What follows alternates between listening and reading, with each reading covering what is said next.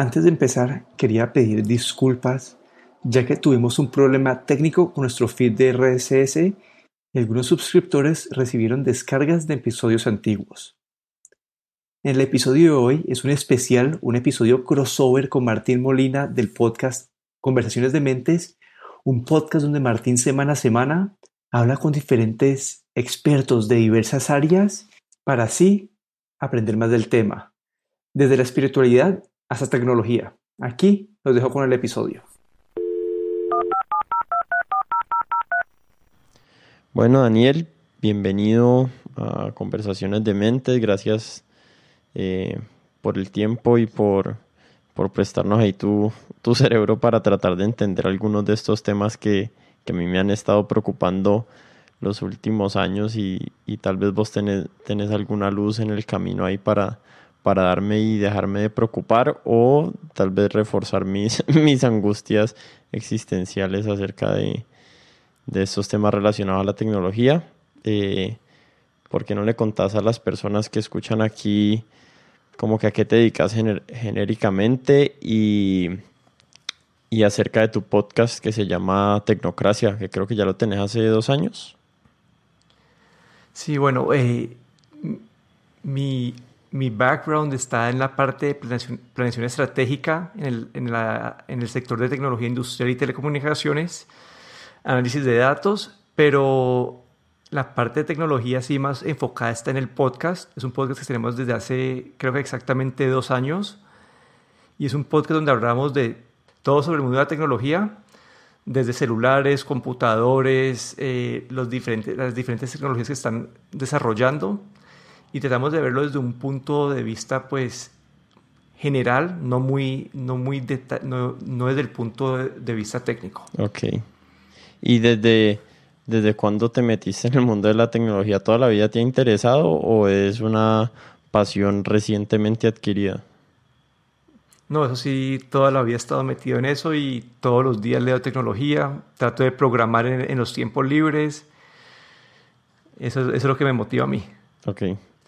Entonces, bueno, para, para entrarle de uno al tema por el que te escribí, que quería que, que conversáramos, eh, no sé si te parece que, que, haga, digamos, una introducción de qué es lo que me preocupa y vos ahí me vas más o menos guiando de, de qué probablemente sí, sí está bien fundado y qué probablemente solo es teorías de conspiración mías o, o, o, que, o angustia infundada.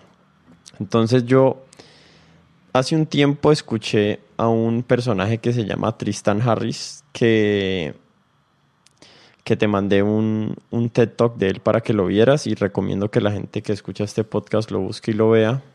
Y él en el TED Talk habla de que estas compañías grandes de tecnología, Facebook, Google, en el, en el TED Talk él no habla de Amazon, pero lo he escuchado mencionarlo por ahí un par de veces, están estas no son palabras exactas de él, pero de alguna forma secuestrando nuestra atención porque el modelo de negocio de ellos, como es de publicidad, eh, necesitan mantener, eh, mantenerte en sus plataformas para poder vender para poder vender las interacciones que vos haces en sus plataformas, ya sea clics o cualquier tipo de engagement.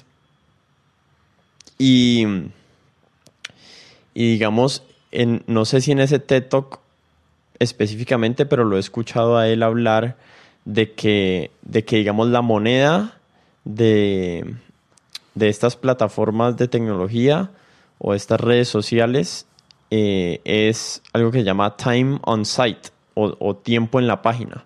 Entonces ellas están permanentemente tratando de optimizar para que las personas pasen la mayor cantidad de tiempo posible en su plataforma y hay como una competencia medio salvaje ahí en el, en, el, detrás de las pantallas de nuestros computadores por nuestra atención y nosotros estamos siendo como los perjudicados de esa, de esa pelea por nuestra atención por parte de esas empresas. No sé si eso, si vos lo percibas de la misma manera, obviamente hay, hay muchos otros factores, pero si vos percibas que ese es un problema en el mundo de la tecnología y si, y si tiene sentido preocuparnos o no por eso.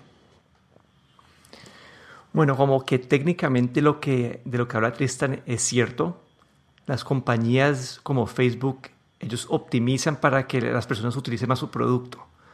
Pero para mí esto no es algo único para esta industria. Es algo que si vos haces un producto alimenticio y vos puedes ir viendo con, el, con, los comentarios de la gente, puedes ir mejorando tu receta y que a la gente le guste más el producto y lo consuma más. Siento que es algo que se que también aplica en el mundo de tecnología y no siento que esto sea malo en sí. Claro. Y para la industria los carros, para todos, la idea, la idea de, todas de todas las industrias es vender y, y mantener clientes. No, es vender, pero también es como todas esas compañías o todas, todos van a querer mejorar sus productos también utilizando los datos que, que van agrupando. Entonces, viendo desde un punto de vista de las acciones que están haciendo, no me parece del todo mal. Okay. Lo que me parece a mí más el problema es el tipo o las, como de la forma de lo que, que lo hace. Ok. Las herramientas, digamos. O, o, no, porque digamos Facebook en los últimos años es qué atrae a la gente, qué hace que la gente se quede en la plataforma y son, no sé, el fake news, todas estas noticias o, o información o grupos divisivos. Mm. Esto siento que son unas cosas que ellos están, que, el algoritmo está empujando porque dicen la gente ve un, un título divisivo. Esto hace que la persona haga clic, pase más tiempo en Facebook, por ende es más probable que esta persona haga clics en los ads. Claro.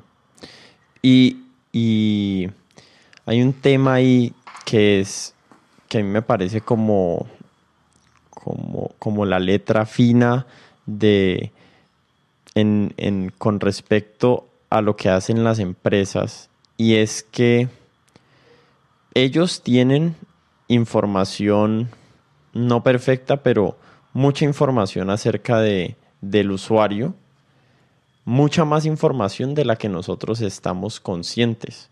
Y esa información se puede usar con técnicas o tecnologías, eh, por decirlo de alguna forma, persuasivas, que están más allá, digamos, de nuestro no, no, no, la palabra no es libre albedrío, pero más, más allá como de nuestra cognición que es capaz de prevenirlas. Yo escuché, no sé, no sé si él lo menciona en el TED Talk, pero escuché, lo escuché él decir que el delay pequeñito que hay entre cuando carga la página de Facebook y te muestran las notificaciones, el botoncito rojo ese, es algo que se desarrolló estudiando con sociólogos y psicólogos, qué era lo que le generaba más, no, no, realmente ansiedad a las personas, sino lo que hacía que volvieran más seguido a estar revisando si tenían notificaciones. Que si apenas abrir la página las notificaciones de una están ahí, las personas no sienten ese, ese reward o ese, ¿cómo, cómo se dice reward en, en español? Ese ese premio. Sí, ese premio de la notificación no lo sienten como tan, tan, tan poderoso, entonces no les genera ese comportamiento compulsivo de estar revisando y revisando y revisando. Yo creo que ahí estoy de acuerdo, como que esas compañías tienen muchos datos sobre nosotros. En, estos datos son para dos cosas en general. Uno es para mejorar la experiencia de usuario. Mm. Y la otra, esta es una información que ellos utilizan para, para generar plata. Estamos en una época donde, donde la gente está acostumbrada a tener productos gratis, entonces eh, como que esto es algo que, que tenemos que a las compañías para poder utilizar sus productos. Claro. Pero, y, y también... Dale, dale. No, y y te iba a decir que la parte de que todo está diseñado para no, sé si eso está diseñado para que uno se vuelva más adicto o que... Sino, yo siento que el producto es más adaptado, lo adaptan a las personas. A lo que la gente quiere. No sé si... Este es como uno de los argumentos que yo he visto como contra Tristan es... Eh, una cosa es diseñar y, cambiar la, la, la, personalidad de la persona o, o cambiar las acciones que estaba a tomar, o la otra es adaptar el producto a las personas. A lo que la persona quiere que sea el producto a lo que la persona quiere o pues inconscientemente, como que adaptándola a la biología, de la, a la biología, a la psicología de la persona, Entonces, una, es como, sí, es, una, es un problema como que la gallina y el huevo es, o estamos cambiando y volviendo a las personas adictas, o simplemente estamos adaptando el, el, el programa, el sistema, para que estas, pues, para que estas estén más en su libre expresión. Sí. Esa es la parte, eso es algo más conspirativo, conspirativo también, como, como lo había dicho vos. Pero no hay nada mejor que una buena teoría de conspiración para uno meterse por ahí en YouTube o en, o en, o en Facebook a, a, perder un día o una tarde. Sí, pero como que ahí, a mí lo que me parece que, que tiene que haber es transparencia. Como dice, como que Facebook tiene toda la información del mundo sobre vos. Mm. Saben más, dicen que muchas veces saben más de uno que uno mismo, porque son los datos implícitos que uno no se da cuenta. Y esto, el problema de, de, esto es que si no hay transparencia, no hay, no hay regulación, puede pasar lo del escándalo de Cambridge Analytica.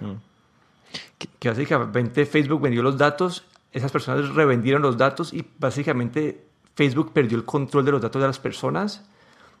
Y, estas, y estos datos fueron utilizados de una manera... No, pues no, fue para influenciar una elección. Mm yo creo que la gente, la gente, la gente que está escuchando esto no sabe qué es el escándalo de Cambridge Analytica, porque no les, les contás, no sé qué tan enterado estás. Yo no estoy tan enterado, pero sé más o menos como generalmente qué fue lo que sucedió. Bueno, esto fue como en el 2014, algo así. Hubo varias apps en Facebook que eran, eran juegos y uno cuando, cuando uno abría una app en Facebook las apps te pedían, te pedían permisos. Y uno le compartía los likes, la lista de amigos, etcétera, etcétera. Mm. Y esta compañía que tenía, lo, pues capturó toda esta información y ellos revendieron esta información a, Cambridge Analytica.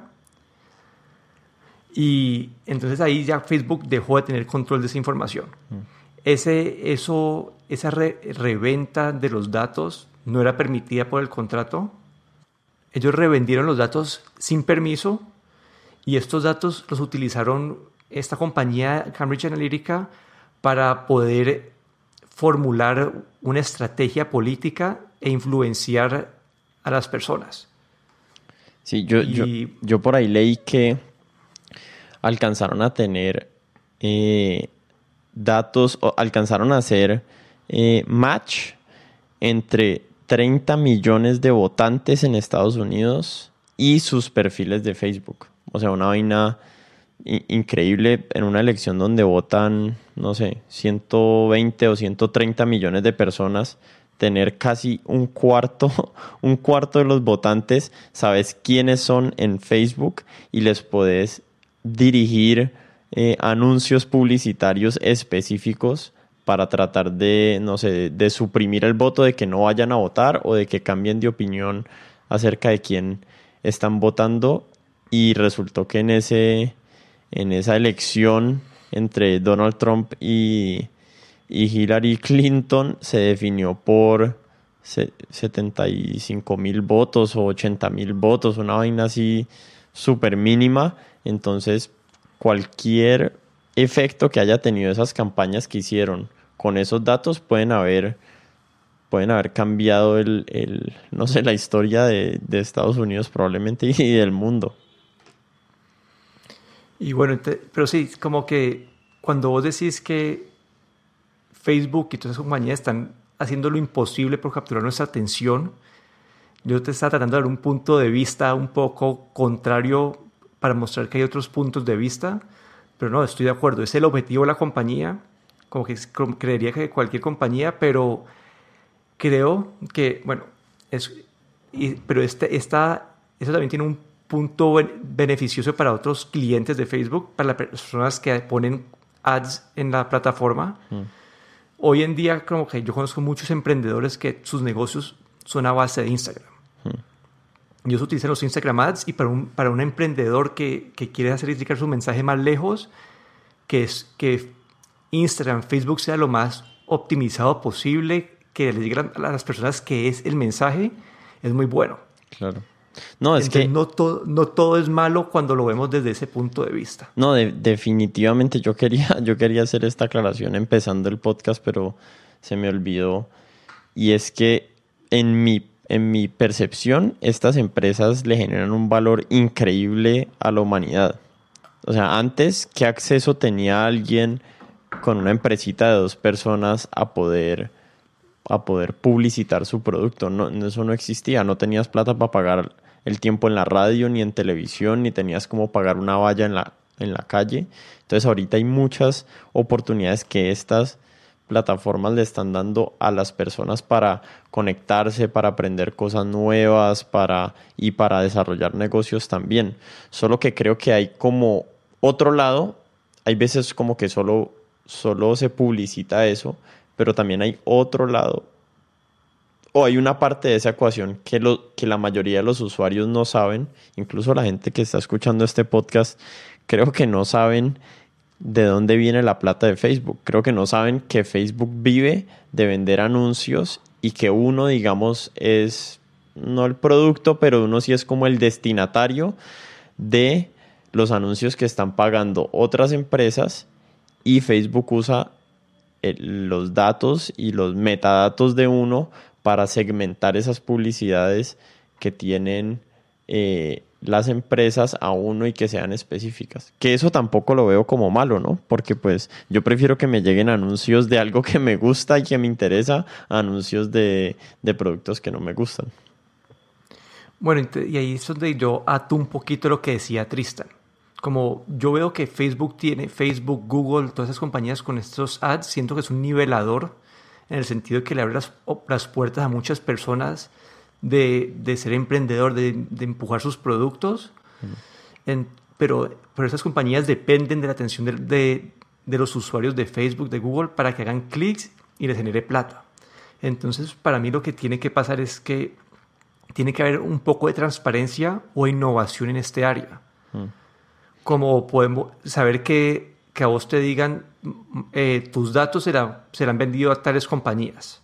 Claro es saber que cuando, cuando entras a la página que van a utilizar tus datos para mejorar eh, cuántas noticias lees versus cuántos posts de amigos lees. Mm. Claro. Ve, pero hay otra cosa ahí eh, en medio de, todo eso que es... O sea, que el, el, problema real que identifica este man, o este man de Tristan Harris, es que todo el mundo está compitiendo por tu atención. Como que si solo fuera Facebook y Facebook quiere lograr que te metas 20 veces a su plataforma en un día o, una vez por día, todos los días de la semana, está bien, pero como la competencia es entre Facebook, Google, Amazon, Netflix, o sea, todo el mundo está compitiendo y el único y el recurso, el único recurso finito realmente en el universo es el tiempo. O sea, todos tenemos el tiempo que tenemos en un día, no hay más tiempo, no hay donde, no hay donde conseguir más de ese recurso. Y si, y si ellos usan métodos o estrategias, digamos, que están, que están eh, afectando tu inconsciente de una manera que vos básicamente no tenés control sobre cuántas veces revisas Facebook porque porque te han ido eh, programando para que sigas entrando. Eh, no, no, no quiero decir que esa es la intención de Facebook, pero pues eso es, eso es como lo que revela el modelo. Si vos querés que el man se meta todo lo que puede en un día, pues tenés que eh, deploy o, desarrollar todas las estrategias posibles para, para obtener esa atención. Y en esa carrera por atención de todo el mundo, pues yo creo que van a haber malos actores o malas decisiones tomadas que afectan negativamente al usuario. No sé qué pensás vos. No, y estoy de acuerdo en lo que te estaba diciendo, como que para mí tiene que haber una forma de mejorar esto, mm. porque siento que esto, ellos pueden utilizar esto para un poquito más de bien. Mm. Pero en este momento creo que mucha de la información o mucho de lo que te de lo que ellos están utilizando para que te mantengas en el, en los, en el sitio de Facebook específicamente, porque Google no es tan así. Google es más de que ellos quieren que utilices su plataforma para buscar todo, mm. pero Facebook ellos quieren que estés, siempre estés ahí. Mm. Y mucho lo que están utilizando ahorita son noticias falsas, eh, grupos divisivos. Entonces lo que yo propongo, que es algo que está muy en contra de estas compañías, es que ellos filtren su contenido. Que ellos digan, no, no, no vamos a permitir ninguna noticia que tenga, pueda ser un poquito falsa, no vamos a permitir grupos divisivos, o para que las personas que entren tengan una experiencia más positiva, que si alguien quiere entrar a Facebook, no sé, aprender, alguien quiere entrar a YouTube y pasar todo el día en YouTube viendo clases, o, o en vez de ver eh, youtubers que están como dividiendo expresando noticias falsas. Mm. Claro. Entonces, para mí es como que, es, que, que esas compañías tienen que tomar un, un punto, pararse y, estar dispuestos a filtrar contenido. Y esto es algo que todos han estado como que al margen. En, acá en, pues en Estados Unidos específicamente, no quieren como bloquear contenido, filtrar porque pueden estar como tomando un lado en el, pues, un partido político o puede aparentar eso y eso pues va, puede que la, mitad de los usuarios estén en el partido político incorrecto o opuesto al de Facebook y, y pues pierdan usuarios ellos. Sí, eso es complejo.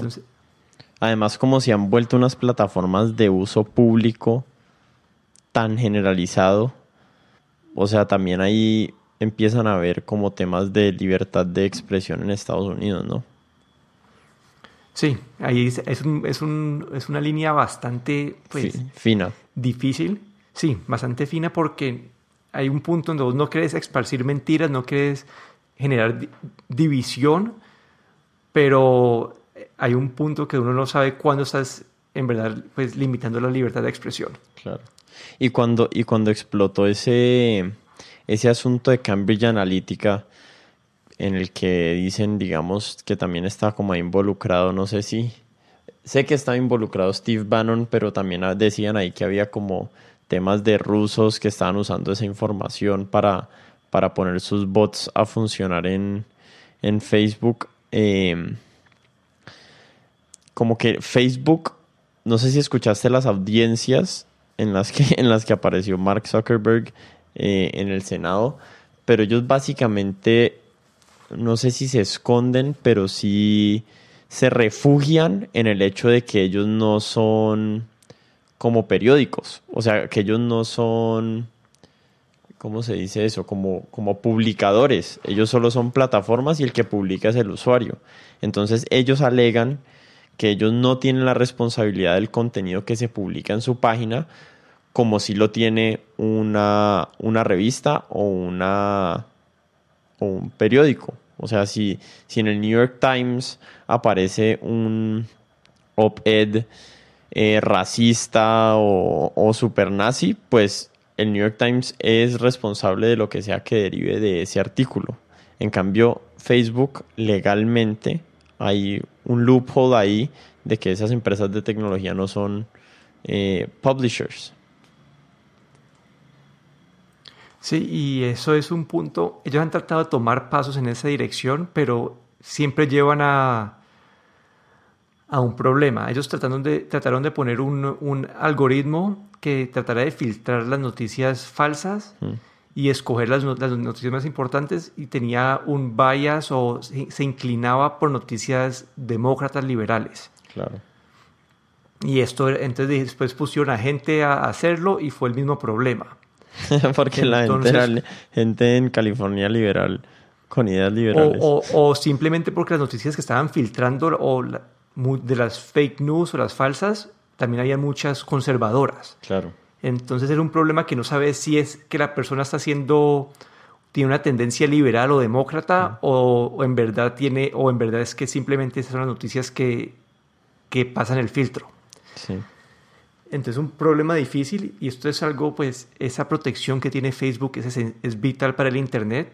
Es algo que han tratado de, de, de, quitar en Europa, donde pongan, le vuelvan a esas compañías responsables del contenido y eso mataría el Internet como lo conocemos.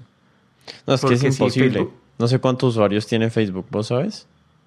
Son, tiene 2.4 billones de usuarios activos. Sí, no. 2.4 mil millones. Imposible. imposible, imposible o, Google, que no, no, podría poner ninguna página por si acaso en una página había algún contenido. Claro. Eso es, y es parte, si se hace eso, pues muere el Internet como lo conocemos. Sí. Bueno, pero yo quiero, quiero empujar un poquito más el hecho de que, o, la sensación de que estos manes, de que estas, de que estas plataformas. Primero, hay un tema que me preocupa y es el tema del monopolio, que tal vez gente que escucha esto no sabe, pero Facebook es dueño de Facebook, de WhatsApp y de Instagram y de no sé qué otras más decenas de empresas. Eh, y Google es dueño de YouTube de, y de Waze, así grandes, y de otras cosas. ¿Qué más sabes vos que sea dueño Google? Pues son de varias cosas más, pero las grandes con impacto así al público general, esas, son, son esas. Sí. Entonces, el impacto que tiene las decisiones de un de una junta directiva de Facebook sobre 2.4 billones de personas, como que eh, eso también me da un poquito de miedo. O sea, hay, demasiado poder sobre el destino del mundo en las manos de, un, de, de una oligarquía, por así decirlo, muy pequeña de 30 pelagatos que viven todos en San Francisco o que tienen sus empresas en San Francisco y eso me parece como, como delicado también, ¿no? Y justamente pues en estas semanas como que están haciendo pruebas en, pues, en Europa, en Estados Unidos, a, Facebook, Amazon, Google y Apple de, de estos monopolios. Mm. Y es porque son muy grandes, tienen mucho, con, mucho pues sí, poder. Pero aquí yo no estoy de acuerdo con esas, pues con tratar de, de quebrar las compañías, que tratar de ese poder, porque estos son productos que por su, son útiles por su tamaño. Claro. Un Facebook donde, no sé, donde solamente tengas a la mitad de tus amigos no es tan, no es tan útil. Un Google que, que, tenga la mitad del Internet no es tan útil tampoco. Entonces, entonces yo entiendo que son unas compañías demasiado grandes, pero su valor viene de ahí. Como que si vos estás poniendo un, un, un ad para tu compañía, y sabes que Facebook va, va, a, llegar, a llegarle a todo el mundo, pues lo vas a poner en Facebook. Claro. Entonces, siento que el valor que tiene, sí, es simplemente que es su, tamaño, es lo que llaman el, el network effect. Que son compañías que crecen exponencialmente y su valor, entre más personas estén conectadas, más valor tiene. Pero si, si digamos, eh, pero entonces vos estarías de acuerdo en que existan regulaciones gubernamentales a estos manes, a estas empresas, de cuál es el tipo de contenido que pueden tener ahí. Obviamente las volvería, si a Facebook le, le toca empezar a emplear, no sé, millones de personas, obviamente la volvería mucho más rentable, pero, o sea, la rentabilidad de Facebook es gigantesca. Hay, hay un ejercicio que, que escuché en algún lado que decía, y esto era más hablando acerca de Google, y, decía eh, qué tanto ha, me, ha, impactado positivamente eh, tu vida eh, Google en el último año, digamos, o qué tanto ha mejorado su servicio Google en el último año por usuario y qué tanto ha crecido su, su net revenue, ¿cómo, cómo se traduce eso? Su, su ganancia neta y, y, el incremento de ganancia en Google es exponencial y los manes no es como que hayan sacado una nueva, una nueva empresa o un nuevo producto en el último año. O sea, cada vez ganan más por cada usuario que tienen eh, porque tienen la capacidad de minar mejor los datos de los usuarios y, los usuarios no están viendo realmente ese, ese, como ese otro lado de la moneda en que, en que la ganancia sea equivalente o parecida al, al, al, que, al, beneficio que tiene para el usuario.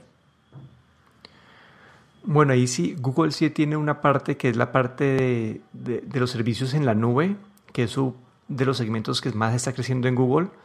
Entiendo que su segmento de propagandas eh, no está creciendo tan rápido, sigue creciendo pero no tan rápido.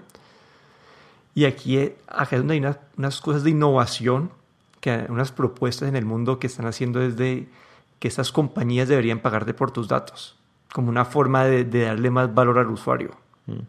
Como que estas compañías están, se están haciendo ricas por tener tu información y una propuesta que tienes o una, una innovación en este mercado, en esta industria, se quieren tratar de ponerle un valor, un precio a tus datos para así poder que estas compañías te paguen, te den descuentos en servicios, etcétera. Claro. Hay, sí, porque hay, hay un tema que es como que, ¿por qué es legal que mi proveedor de correo Gmail le autorice a, empresas eh, third party aplicaciones que revisen mis correos para, para minar datos ahí para las pautas publicitarias? ¿O por qué es legal para una empresa procesadora de transacciones de tarjetas de crédito vender mi información de mis compras? ¿Por qué es legal que Uber le dé acceso a Google de la ubicación de sus usuarios? No sé, como que por qué esa información se puede compartir solo porque es digital, pero pues si fuera tu información física en el mundo, hay, hay leyes que prohíben eso. Sí, ahí la verdad son, estas son compañías privadas y siempre cuando uno utiliza una aplicación estás aceptando esos términos y condiciones. Obviamente nadie sabe cuáles son los términos y condiciones porque en la mayoría de los casos estas están muy están escondidas en un lenguaje difícil de entender. Mm. Y nadie los lee además. Sí, entonces hay, algunas compañías que han tratado de ser más, eh, tener, poner, más, ser más transparentes, poner exactamente diciendo, estamos recopilando tal, tal, tal dato para utilizarlo en tal y tal, tal aplicación. Y esto es un paso adelante, pero la gran mayoría todavía uno no tiene ni, ni, idea casi con tus datos. Claro. Y cuando, eh, y cuando la gente escucha datos, creo que tal vez entienden o sea, una cosa es los datos y eso tiene un valor, no sé, datos pueden ser como tus fotos, tu, información de tu nombre, tus contactos de tus amigos, pero después están los metadatos que voy a tratar de definir y corregirme si estoy mal, pero todos esos datos, creo que vos ahorita le dijiste otro nombre, que es como qué tan seguido converso con alguien, si, a, qué, a qué fotos les doy clic, cuánto tiempo permanezco en la página, a qué horas me meto a la página, eh, como que todos esos otros datos que no tienen tanto que ver con contenido, sino con tu comportamiento, son datos que también se venden, ¿no? No es como que hay alguien vendiendo tus fotos en internet, sino que lo que están vendiendo que es realmente útil es cómo vos te, cómo vos te comportas en tales plataformas para que eso te vuelva un, una persona más predecible, a los anuncios que te van a mostrar. Y esto hasta en WhatsApp, que mucha gente cree que es súper privado. WhatsApp también captura metadatos de todas las conversaciones. ¿Ah, sí? Es decir, que ellos saben que Martín se comunicó con Daniel a tal hora. Ah, eso sí no me la sabía. Eh, eh, el, contenido del mensaje ellos no saben cuál es, pero ellos, saben cada cuándo te comunicas con cada persona eh, y con qué personas te comunicas. Entonces pueden hacer una ellos pueden usar esos datos para hacer una ver a quiénes conoces vos y cómo pueden, no sé, no sé, en ese momento no sé qué haga WhatsApp con los datos, es una duda que tengo en mi cabeza porque cada vez que yo escribo una cosa por WhatsApp, algunas veces me sale una propaganda con eso. Sí. Entonces, la verdad no sé qué hace WhatsApp con los datos, pero en teoría ellos saben que tal número se contactó con tal número a tal hora y tantas veces al día. Claro. Entonces, con eso pueden encontrar una idea de tus relaciones y es mucha información, como que eh, todo esto, como decís vos, describe el comportamiento de las personas. Claro, y, mira, ya, a mí me gusta mucho un libro que se llama eh, Think Fast, Think Slow, ¿lo has leído? Thinking Fast, Thinking Slow. No lo he leído. Eh, de, de Daniel Kahneman, que el man es un psicólogo, se ganó un Nobel de Economía, y básicamente lo que el libro descubre, es un libro, no, sé cuántos años tiene, pero pues no, es reciente, pero el libro descubre qué tan maleables son nuestras, son nuestras acciones. Por ejemplo, creo que uno de los experimentos era si vos pones un tarro de basura que huela mal en, un, en una sala y le haces una encuesta a una persona, eh, ese, olor, ese olor feo hace que esa persona responda a la encuesta de una forma más conservadora. Entonces, con todos esos datos que tienen Facebook y Google y todas estas empresas acerca de vos y de tu comportamiento, pues, o sea, al final nosotros somos animales de costumbres y ellos van a poder predecir que si vos ves tal foto y tal foto y tal foto y después te muestran esta publicidad, es mucho más probable que des clic y que vayas a comprar allá o si te muestran tales publicidades a tales horas, eh, sos un comprador mucho más predecible. Y hay un tema ahí que ya no se vuelve de, de segmentación, sino como que te están incentivando para que vos vayas y hagas la acción que ellos están prediciendo, predeciendo que vos vas a hacer. O sea, es como una manipulación con información de nosotros mismos que nosotros ni siquiera sabemos que existe o que está, le estamos dando a alguien. No sé, yo ahí sí, yo sí soy un hincha, me gusta mucho el análisis de los datos y tratar de entender por el comportamiento de la gente. Siendo que es una forma de, de entender la psicología desde un punto de vista distinto. Y eso lo puedes ver desde las cosas más bobas como cuando diseñan una página web, poner un botón un poquito más a la izquierda más a la derecha, todo eso lo hacen experimentos con eso. Como que vos cada vez que entras a una página hoy en día, te están, vos sos una rata de laboratorio, están haciendo pruebas con vos para entender qué, qué diseño es más efectivo. Pero todo esto de análisis como que, no sé, cuando ves las bicicletas eh, de Lime o las patinetas de Lime, eso hay un estudio también de datos por detrás que tratan de predecir de la gente de dónde a dónde va a manejar, a, a qué horas para ver cómo reorganizar las, las, patinetas durante el día.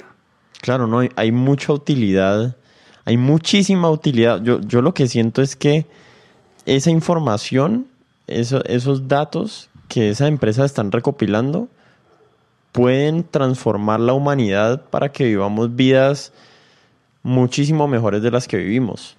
Lo que me preocupa es, siento que que eso no es lo que está pasando.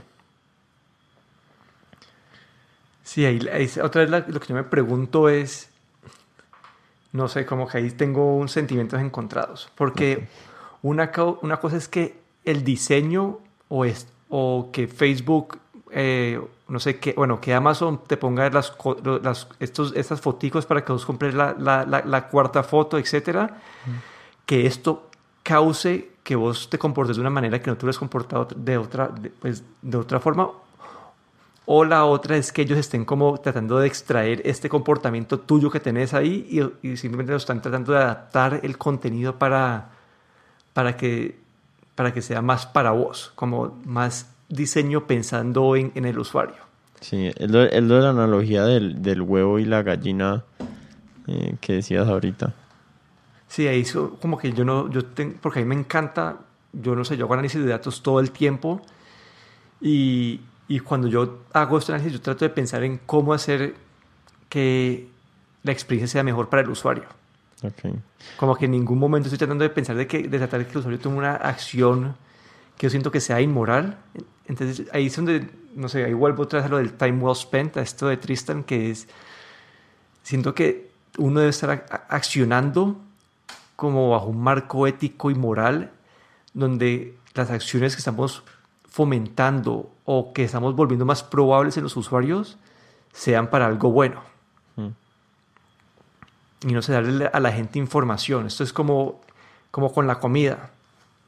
Vos puedes tener la, como, no sé, uno, uno no sé, el, el, producto más delicioso del mundo. Usualmente son altos en azúcares, en grasas, porque es lo que el ser humano biológicamente desea y una persona va a comer, si, sin información adicional, una persona podría comerse mucho de esto. Hoy en día informamos a las personas de que esa, este producto contiene tales cosas y eso puede ser nocivo para la salud. Claro, necesitamos, necesitamos, sí es lo que vos decís, uno necesita transparencia por parte de la empresa que, sea, que haga lo que sea acerca de su producto. Y hay leyes y reglas con relación a eso eh, para todo el mundo de comercio físico que no es digital, ¿no? Porque pues el empaque tiene que decir los ingredientes y si miente le, puede, le pueden cerrar la fábrica o, o ganarse una, una, multa o algo así. Pero hay, hay un equivalente a eso en el mundo digital donde como que donde las empresas tengan que ser transparentes. Bueno, hay, hay, hay medidas que han, empezado a tomar. Ahora Google y Apple lanzaron algo que se llama lo del screen time, que básicamente te dice cuánto tiempo estás consumiendo vos en cada aplicación cada día, para darte información de que tal vez estás consumiendo demasiado tiempo usando tus dispositivos. Sí, el mío en está teoría, trágico. Facebook. ¿El tuyo cómo está? El mío está trágico, ¿el tuyo cómo está? No, yo, yo usualmente tengo como cuatro horas al día de, de tiempo con la pantalla prendida. ¿Del celular? Del celular. Yo también estoy como en tres horas y media. Que me angustia, ¿no? Sí. 16 horas despierto, estoy pasando casi, casi un cuarto de mi, de mi vida mirando el celular. Sí, usualmente no, yo, no, yo no veo, pues lo mío es como que Twitter, WhatsApp y, y noticias. Entonces no me siento que sea tan... Uh, sí, tan horrible. No estás jugando Candy Crush, Candy Crush una hora y media diaria. Sí, ahí, entonces ahí siento que estas compañías te están dando esa información. Mm. En teoría Facebook también va a sacar una de estas herramientas que prometieron eh, en, durante ese tiempo, eh, cuando fue, cuando lo llamaron al Congreso de Estados Unidos, a Mark Zuckerberg. Mm pero todavía no está. Entonces, o cuando las personas vayan a hacer clic en un link, que les den información sobre ese link. Esto lo han empezado a hacer con algunos links que te dicen que esto es una noticias de tal, de tal publicación. Ah, chévere. Pero sí, siento que. Instagram ya lo tiene. Instagram ya lo tiene, justo hoy lo vi. ¿Qué, hace Instagram? ¿Hay alguna forma de buscar en Instagram? Llegué sin culpa, pero llegué a un lugar donde Instagram me estaba diciendo, ve, mira, eh, este es la, el tiempo que has usado en Instagram eh, los últimos, los, la última semana y me aparecía 20 minutos al día, 40 minutos otro día. Ah, bueno, entonces ya lo, ya lo, ya lo han empezado a poner, pero sí, como siento que ese tipo de información es buena, tal vez deberían empezar a, a decir, pasas el 50% de tu tiempo en Facebook leyendo noticias, el 30% en grupos, como para que uno pueda tomar mejores decisiones. Como o, fomentar, no sé, contenido educativo, comunidades pues que en verdad sean productivas, no, no divisivas, que generen odio. Como al final creo que todo este análisis de datos me parece a mí que es bueno porque nos ayuda a ver el mundo de una manera distinta. Como que es, es como que ver el mundo de una manera que con los ojos humanos, con el, con el cerebro humano nosotros no lo vemos y ayuda puede ayudar a mejorar las cosas, pero siento que la verdad es las empresas tienen que actuar con una moral, tienen que pensar que en hacerle bien a sus usuarios. ¿Y qué, qué es lo que va a forzar esa moral? Porque, o sea, no podemos confiar en que haya gente buena de, de CEOs de estas empresas porque tarde o temprano, eso es como la política, tarde o temprano llega un autócrata y tienen que haber sistemas eh, separación de poderes y controles y regulaciones que, que, que, fuercen a, los, a las empresas a seguir eh, actuando bajo esa moral o ética que hemos acordado como sociedad. Sí, ahí la verdad lo que dice muchas veces es que uno, uno vota con la plata, uno vota con su presencia. Entonces creo que son los usuarios los que tienen que decir y creo que hoy en día lo que llaman los millennials, muchas veces los millennials compran un producto más por su, no sé, por, por el mensaje, por la visión de la compañía, más que por el producto en sí. Okay. Entonces esto más o menos fuerza las, o fuerza a las compañías a, a, a tomar una dirección diferente. Entonces creo que también está en manos de cada persona como que escoger qué productos compra y dónde los compra y, ver cuál es la, la, forma de actuar de la compañía donde los está comprando. Y hablando de un tema que, que mencionaste antes, que me parece también como crucial en, en, el, en este tema, que es que la gente quiere las cosas gratis. Queremos que Facebook sea gratis, queremos que el motor de búsqueda de Google sea gratis, que, que YouTube sea gratis. Y pues obviamente si, las empresas tienen que sacar los, los, ingresos de alguna parte y me parece que hemos visto como un, un cambio en la marea, digamos, al menos en el contenido. Y es que Apple, eh, Netflix, YouTube, Amazon, como que han empezado a sacar su contenido pagado y entonces cuando uno paga por el contenido que uno quiere ver, pues no le toca ver la publicidad que no quiere ver. Entonces no sé, como que a mí a mí yo cada vez me inclino más por pagar por mis servicios, yo quiero pagar para que yo sea el cliente de la empresa y no la empresa publicitaria sea la, empresa que va a publicar los anuncios sea el cliente de Facebook o de YouTube o de lo que sea. ¿Sí me entiendes? Yo quiero que ellos estén pensando en mis intereses porque yo soy el que les estoy dando la plata. No, yo, yo entiendo eso perfectamente y estoy de acuerdo como que en el mundo ideal esa sería la, la manera a seguir. Pero ahí creo que hay dos cosas que lo detienen esta, esta iniciativa. Una es que, digamos, un Netflix o un Spotify hoy en día es útil porque vos entras a Spotify y tienes acceso a toda, a toda la música. Mm. Entras a Netflix y hoy en día como que Netflix tiene como que, como que todo el contenido. Entonces es útil, vos pagas esos 10, 15 dólares porque es como que tiene todo ese contenido, pero poco a poco, ahora en Estados Unidos ya dicen que este año van a salir como que seis plataformas de streaming más. Mm. Entonces, si quieres tener todo el contenido, va, como que va, a ser, se va a volver bastante costoso. Sí, te va a tocar pagar las seis. Sí, sí, en verdad es tener todo ese, ese, ese estrecho. digamos, yo hoy preferiría tener uno pago y los otros cinco verlos con propagandas. Ok. Porque ese, entonces, y ese, el segundo punto es ese, como que... Y si solo puedes ver uno, es como la leche, no te puedes tomar todas las leches, sino que te, te toca comprar la leche que te vas a tomar y no puedes tomar sorbitos de las otras. Ah, no, sí, pues así sería pero ahí yo creo que la gente va a estar está menos dispuesta a hacer eso, dado que viene acostumbrado a, muchos años de, tener todo gratis. Mm. sí, pero... No sé, como que hay, hay, varios modelos que, que, ayudarían a esto.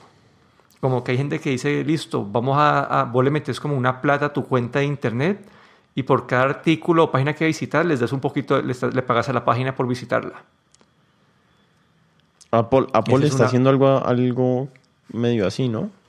Sí, Apple está haciendo eso con, con las noticias. Entonces ellos, eh, uno se registra al Apple News Plus y ellos te van a dar acceso a, publicaciones que, que, no son gratis y vos por cada artículo que le, que le, que leas eh, le, vas a pagar, le estás pagando directamente a estas compañías.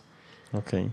El problema es que muchas de esas compañías ya han salido a decir como que ellos reciben más plata de las propagandas que de estos, de estos servicios. Claro. Sí, no, hay, un problema de incentivos en algún lugar que es muy difícil de, solucionar, pero pues si, la, si hay, no sé, yo, yo, yo, veo, yo veo como dos analogías y vos mencionaste una. La primera analogía que veo es, digamos, con la industria química, hace no sé cuántos años, 50, 60, 70 años, la industria eh, química se autorregulaba. Entonces era una industria hiper rentable. ¿Y qué hacían? Botaban los desechos en, los ríos. Y de repente la gente se dio cuenta, uy, tenemos todos los ríos hechos mierda, llenos de tóxicos. Y, estas empresas están haciendo ricas.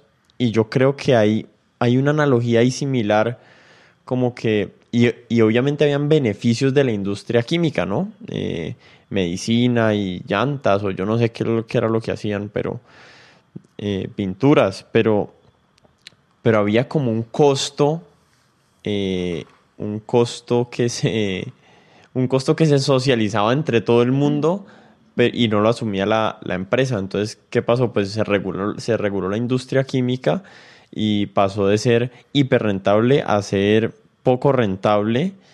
Igual los químicos están haciendo, pero, o sea, igual están entregando el producto, no hay tanta innovación, pero, pero no, no están habiendo los efectos colaterales que, que habían antes en los ríos. Entonces, para mí, digamos, ese tema de, de las noticias falsas y de los y de, y estas burbujas, digamos, donde la gente está recibiendo un montón de información que no es real, eh, para mí eso es como un costo o un, o un efecto secundario de el producto y las virtudes que nos están entregando las plataformas. Entonces no sé si en algún momento vaya a tener que entrar alguien o el Estado, yo no sé quién, a regular esa empresa y decirle, no, mira, eh, vos, si un man en Nueva Zelanda empieza a matar gente en una mezquita y lo está pasando por Facebook Live, vos sos responsable de eso. O sea, es tu plataforma, ¿cómo man matando niños y mujeres, eh, dándole balazos y, y lo están streaming por tu plataforma? Sí, bueno, en Europa ya han tomado un primer paso en esta dirección, es lo que llaman el GDPR o GDPR. Cuando vos entras a una página europea en este momento te salen mil advertencias de aceptar, de aceptar la política de cada página. Hmm. Y, la Unión Europea ya como están mucho más abiertos a, a, ponerle multa a compañías que no están cumpliendo con esto. Okay. Hace, hace poquito, creo que fue una aerolínea, creo que fue la, a British Airways, le pusieron una multa por el mal manejo de los datos de las personas. Okay. Entonces es un primer paso. Y en Colombia, y en Colombia eh, cuando uno va a hacer negocios con una empresa, uno firma, ¿no? Como un acuerdo ahí de, como un release de, de que pueden usar tus datos o no sé qué y no los pueden compartir con no sé quién. No, no estoy seguro bien qué es lo que dice. Pero, no sé, pero no, sé qué tanto la, la, la, exijan eso. No sé quién le va a hacer seguimiento. ¿Quién hace seguimiento? Sí. Sí, nadie. nadie. Pero hay otra, hay otro, la otra analogía que quería hacer, que vos ya la dijiste, es digamos con el del tema de la alimentación. Entonces, por un lado está la analogía con la industria química, que es la de la regulación gubernamental. Y por otro lado está la analogía, digamos, con, con la industria alimenticia, que es, antes había como una carrera para cada vez el que logre vender el producto más barato es el que gana más parte del mercado y el que mejor le va a ir. Pero la gente empezó a pensar, uy, no, espérate, yo quiero comida saludable, orgánica, no sé qué. Entonces el público y la demanda, eh, la demanda económica de productos de mejor calidad y de, y de, y de productos, digamos, más regulados, ¿sabes? Yo no quiero que esto tenga pesticidas, no quiero que, quiero que estas gallinas salgan a caminar dos horas al día o, lo que sea que sea free range. Eh, y entonces esa presión de la gente pidiendo, no, yo quiero saber, eh, en, en, este caso sería como, no, yo quiero saber qué pasa con mis datos y yo no me voy a meter aquí si no me dicen, o quiero que me, como dijiste antes, que me cuenten a qué empresas se lo están vendiendo. Si hay presión externa a las empresas de que sean más transparentes, pues a ellos les va a tocar hacerlo. Y eso, ahí esa analogía, estoy de acuerdo con esa porque si ves, todos estos productos que son vistos como más saludables también son más caros. Sí, más caros. Entonces eso también genera como una división social en el sentido de que las personas que están siguen utilizando el internet gratis, esas plataformas gratis, van a seguir viendo la información, digamos que información basura.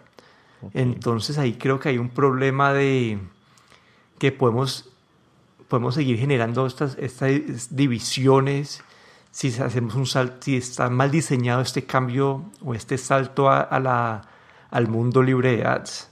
Claro.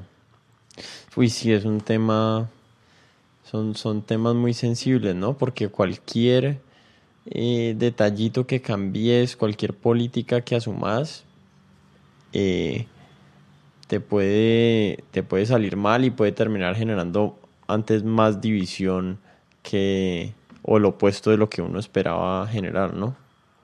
Sí, ahí la verdad es un, es un tema bastante complicado y siento que el primer paso es que las personas deberían eh, usar sus recursos o invertir su plata en compañías que tengan una buena misión, mm. compañías que traten de mover el mundo hacia adelante, porque si vas y, y, no sé, si ves que una compañía como, no sé, Breitbart es un periódico gringo, que está lleno de, noticias falsas y la gente sigue yendo a esa página y pues cada vez que van, le dan, les los, mantienen viva.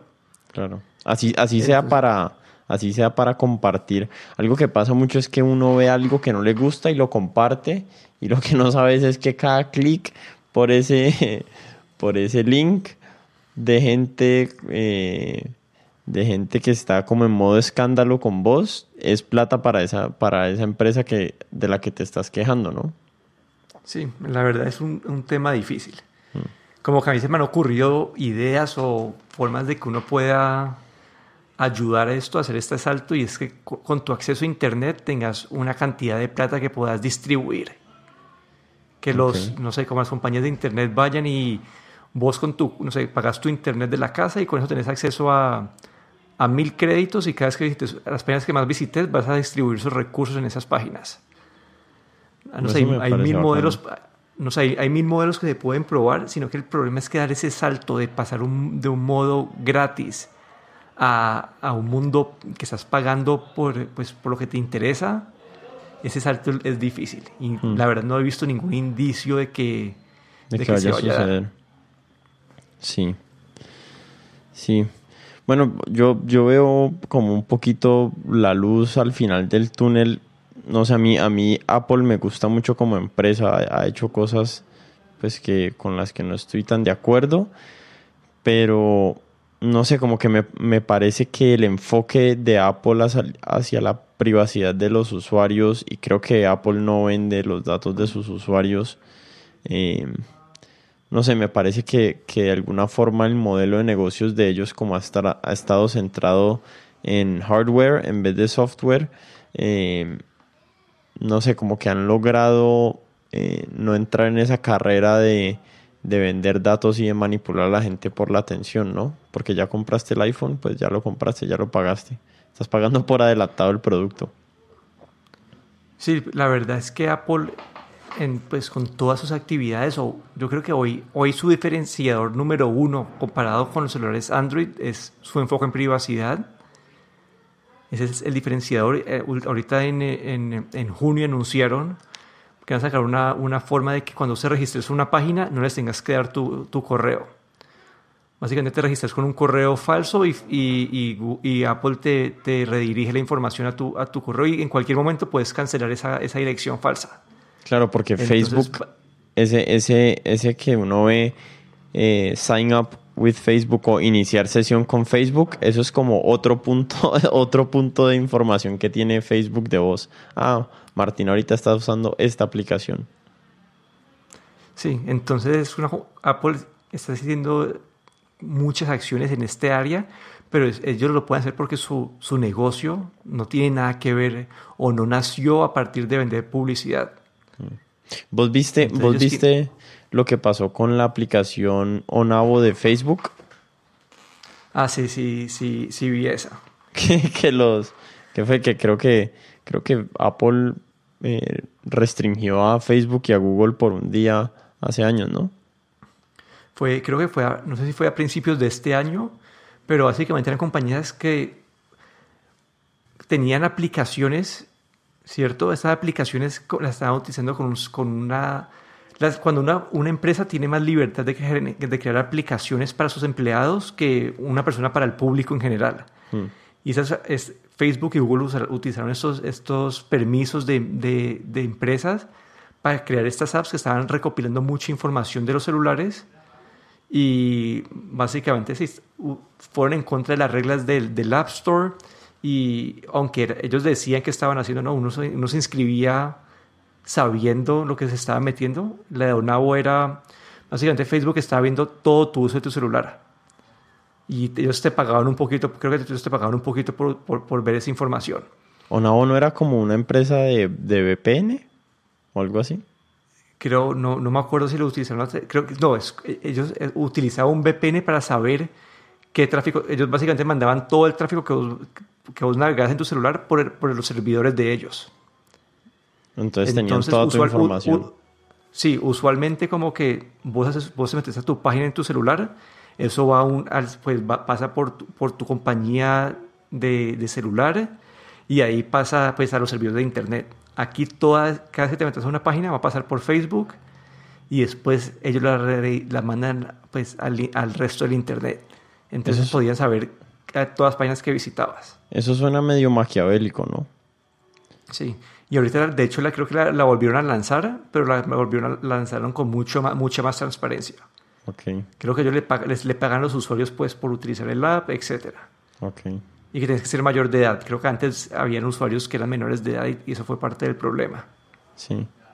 Sí, no, o sea, la, la, gente tiene que darse cuenta de que la información que le está dando a esa empresa es valiosa y, y, bueno, y si, y si a mí me ofrecen pagarme por mis datos, tal vez hasta los vendo. Pero, pero sí debería haber más transparencia de, de dónde viene eh, de dónde vienen los ingresos de esas compañías y qué están haciendo con toda tu información y después esa, esa información cómo está influyendo en no pues no, no en, el, diseño del software de ellos y qué tan transparente es ese software con relación a, a, vos cómo si, si vos cómo interactúas con él es saludable o no pero sí el, el como que el, el quid del asunto está en lo que vos dijiste que es esas empresas tienen que ser más transparentes y darle la oportunidad a uno de uno poder decir, ve, eh, yo quiero que mis mañanas sean así. Entonces, eh, por favor, de 8 a 10 y media de la mañana no me mandes eh, tales tipos de notificaciones si no son importantes y no sé, cómo uno poder modelar mejor cómo uno quiere que sea su vida y que esas empresas se acoplen o esas plataformas se acoplen a lo que a lo que el usuario quiere lograr y no a lo que ellos quieren lograr a partir de la información del usuario. Sí, y acá hay medidas que están, que van en esta dirección, pero por ejemplo con el GDPR, la esta que hicieron en, Europa, vos entras a una página y decís no quiero, no quiero enviar tal cosa, no quiero que ustedes recolecten tal cosa, pero algunas te dicen eh, son necesarias para el uso de la página, entonces igual las tienes que aceptar, como que no te dejan entrar la página sin aceptarlo, pero tener esta flexibilidad de que vos escojas qué crees y qué no quieres compartir. Sí. Esa transparencia pues creo que es útil y, y, pues como te dije antes, innovación, que te paguen por tus datos, uno poder, no sé, con Facebook que quiere lanzar su criptomoneda, que ellos te den, paguen en su criptomoneda para, por los datos que te recolectan. Podría ser. Sí, no, hay que, hay que ver qué soluciones son las que van a ir surgiendo. Eh, le quiero recomendar a la gente que está escuchando, hay una, hay, digamos, la, la, la empresa sin ánimo de lucro de, Tristan Harris es eh, Time Well Spent. Eh, ahí va a estar el link en, en mi página, en la página web donde está el podcast para que la revisen. Y también hay otra otra aplicación que se llama, eh, creo que se llama Dashboard, que también voy a dejar el link ahí. Y es, ah, no, se llama Rescue Time. ¿Has escuchado de Rescue Time? No, ese no he escuchado. Es una aplicación que te, que te deja saber como que vos le decís, mira, tales páginas son páginas productivas, tales páginas son improductivas y él te va dando información todos los días. Ve, mira, llevas Hay veces me ha pasado de llevar siete horas de tiempo improductivo porque llevo clavado en YouTube, entre YouTube y Netflix, toda una, toda una mañana. Entonces, eh, como que esa aplicación te deja al menos tener eh, feedback de cómo estás utilizando el tiempo en tu computador. Esa ah, funciona para, para celulares y para computadores, pero pero yo la uso solo en el computador y al menos me deja saber, ve, mira, estuve metido en mi correo una hora y media y WhatsApp, que es más o menos bueno, pero uy, estuve dos horas metido entre YouTube y CNN y Twitter, que son las que para mí son como, como perdiendo el tiempo o tiempo improductivo. Entonces como que esas aplicaciones, no sé, tal vez nos van a ayudar a darle mejor uso a, a nuestro tiempo y a nuestra interacción con, con estas vainas que se han vuelto como una interfase con el mundo, ¿no? Espero que hayas pagado por esa aplicación. No, esa aplicación es gratis. esa aplicación está vendiendo todos mis datos. se me acaba de ocurrir. Se me acaba de ocurrir, me acabo de dar cuenta. Pero sí, como que en, en, en los celulares, en Android y, y, iOS, ya viene eso, ya viene en el, sistema operativo. uno puede entrar por, los, por, las, por la parte de configuración, puedes ver esta información. Qué mm. páginas estás entrando, qué aplicaciones estás utilizando. No te dicen cuáles son buenas y cuáles son malas, pero uno, pues, uno debería poder juzgar eso. Mm. Y futuramente en el Mac también va, va a estar esa aplicación. Okay. Pero sí, como que es, es, como te dije, es parte de tener transparencia, información para que uno tome mejores decisiones. Pues sí. Bueno, ojalá, ojalá, no sé, algo, algo mejore o, nosotros mejoremos en nuestra, en nuestro uso de la tecnología para que no, para que no, no nos absorba tanto tiempo, ¿no? Y, y, vivamos, pues las vidas como queremos vivir, ¿no? Yo no, yo no creo que la gente se quiera pasar una hora pegada de de un jueguito en, en Facebook cuando podría estar con su hijo o podría estar aprendiendo algo nuevo, no, no, sé, no sé cuáles son las opciones. O consumiendo más podcast. O consumiendo más podcast, sí. Eh, bueno, Daniel, hermano, mil gracias por, por tu tiempo y, y por ayudarme como a sortear. Creo que me, me cambiaste mi opinión de, de varias cosas que, que tenía de, cómo pensaba acerca de ciertas cosas en este problema y, pues eso yo siempre lo que busco en, en, este tipo de conversaciones, ¿no? Adquirir más información y, y, cambiar de opinión si, si estoy equivocado acerca de, de lo que pienso. Listo, y muchas gracias por la invitación. Y recuerden que si les interesan temas de tecnología, pueden buscar el podcast Tecnocracia. Ok. ¿En, en dónde está el podcast? En todas las partes donde puedas encontrar podcast. Ok. Y bueno, después me pasas el link para yo ponerlo en, en, en, la página web donde va a quedar este, este podcast. Dale de una.